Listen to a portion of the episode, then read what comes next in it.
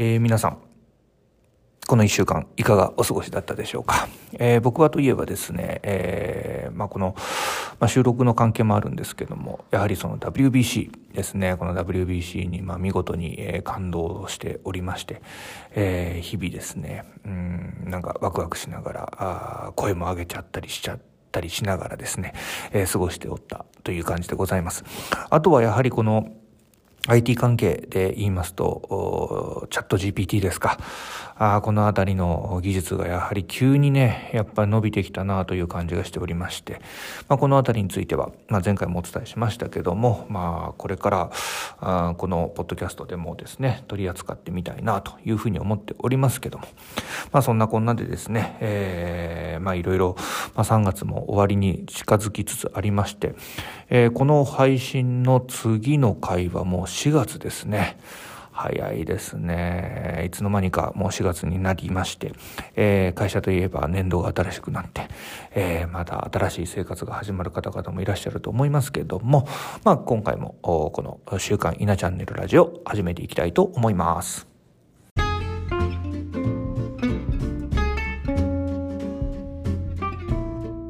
はいどうも稲本でございます、えー、福岡でコミュニケーションや情報伝達に関わる仕事をしております。さあ今回はですね、えー、準備がパフォーマンスを決めるっていうまあなんだろう。すごく当たり前のねことをテーマに話をしてみようかなと思っております、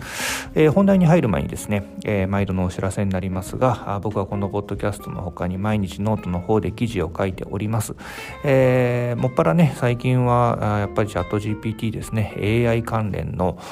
記事を書くことが、うんまあ、体験記のようなものをね様々書いておりますので、えー、そちらの方もねもし興味があれば覗いてみてください。稲チャンネルスペースノートで検索かけるとおそらくらく何個か記事引っかかると思いますからね、えー、それからまたいろいろ辿っていただいたり、まあよかったらフォローとしていただいたりですね、えー、もっとよかったらですね、えー、コメントやらシェアやらしていただきますと僕はもう本当に、えー、心の底から喜びますので、えー、事前活動だと思ってですね、えそういったものもやってみてもらいたいなというふうに思っております。はい、そんなこんなでですね、今回のテーマ、えー、準備がパフォーマンスを決めるというものについてちょっと喋ってみようかなと思っているんですが、あの、まあ仕事とかをね、していますと、やはりこの準備ってすっごく大事だなというふうに思うんですね。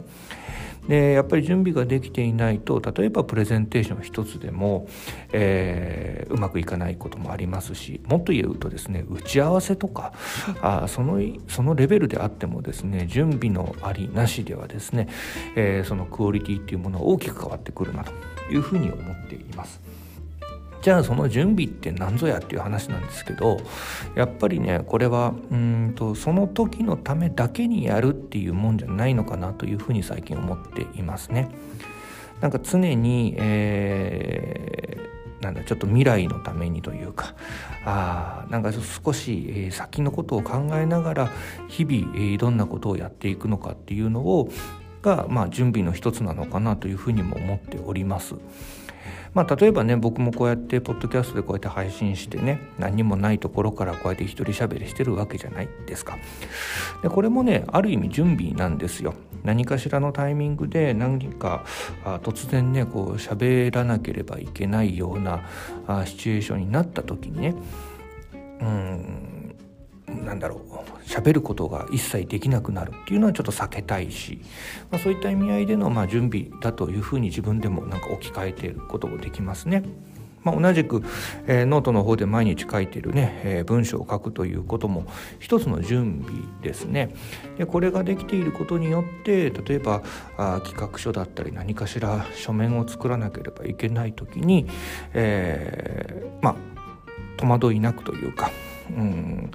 つまずくことなくですねとりあえずアウトプットをすることができるっていうこの環境を自分の中で準備をしているというふうに言えるのかなと思ってます。まあ、その結果ではあるんですけども、まあ、まだまだ足らないところはあるんですが少し、えー、まあ、重宝されているようなあ気配もあるというところですね。で今回ねこういうこう準備とパフォーマンスについてね少し話をしたかった話をしてみようかなと思った理由があの冒頭オープニングでもちょっと話しましたけども WBC のねえー、影響も実はあるんです。えー、というのが、えーと、優勝した後、えー、栗山監督のインタビューの内容を見ている時に、えー、ダルビッシュ投手についてねちょっと語られてたんですよ。えー、あのね WBC 見られた方はあのなんだろうお分かりになると思いますけども思いのほかこうダルビッシュ投手って調子が悪かったじゃないですか。ねえー、打たれたりしてしまったし、うん、でそれの理由みたいなものを栗山監督が喋っていて、えー、実はねダルビッシュ投手って今回の WBC でこう合流してからそんなに自分自身の調整というものをしてきてないらしいんですよ。何をしてきたかっていうと,、えーと、チームのね、えー、雰囲気だったりチームのコミュニケーションの方に彼は力を注いでたらしいんですね。まあ、その結果、えー、侍ジャパンはああいうねいいいいチーム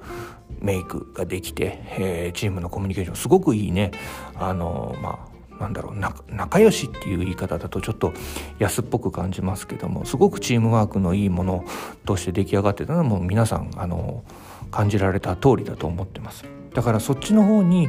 えー、準備の何の準備をしたかっていうとそっちの、えー、チームワークの方の準備をねダルビッシュさんはやっていたっていうことなんですね。まあ、その結果あれだけの、まあ、大リーグで、えー、あれだけのこう成績を残すようなピッチャーであったとしてもですよ、えー、自分の調整がうまくいかなかったらやはりその成績っていうものあの WBC の方での、まあ、自分の投手としての準備が出来上がってないとあれだけの選手であったとしてもパフォーマンスで出せないっていうのをあの、まあ、過去のインタビューとかその辺りを聞いてね感じましたんで。だって彼らみたいなさあのトップトップオブトップじゃないですか。活躍っていう意味合いでは特に野球界でですよ。大リーグであんだけの活躍されあんな選手であったとしてもやはりちょっとした準備ができていないちゃんとした準備ができていないとねパフォーマンス示せないんだからまあ言ってしまうと一般人である僕ら、えー、がですよ。えー、そこを怠ってしまってはパフォーマンス出ないのは当然だなというふうに思うわけです。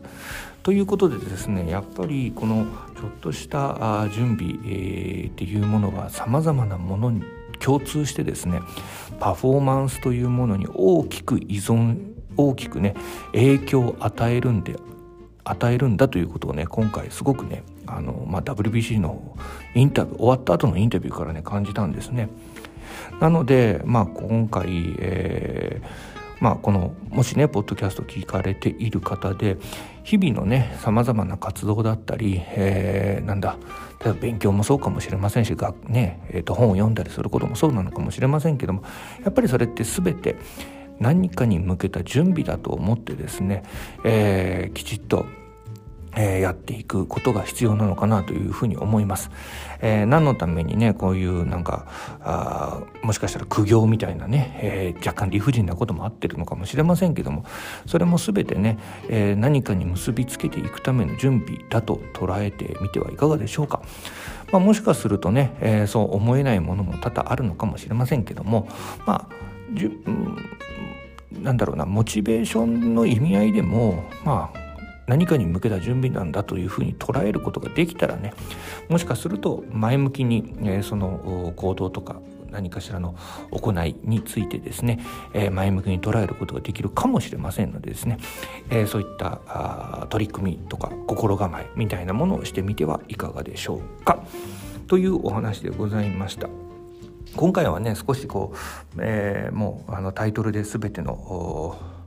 なんだ結論が出てるような回になっていきましたので、えー、無理やりこの10えー、約10分間の話を逃しているところはございましたけどもまあねこういうこう、まあ、一つビジネスだったり仕事だったりそういった部分においてもねやっぱり普段見ている例えばエンターテインメントから何か得られるものだって絶対ありますんでね、まあ、その辺り感じたことはですねこの場所を使ってですね、えー、配信をしてみようかなというふうに思っております。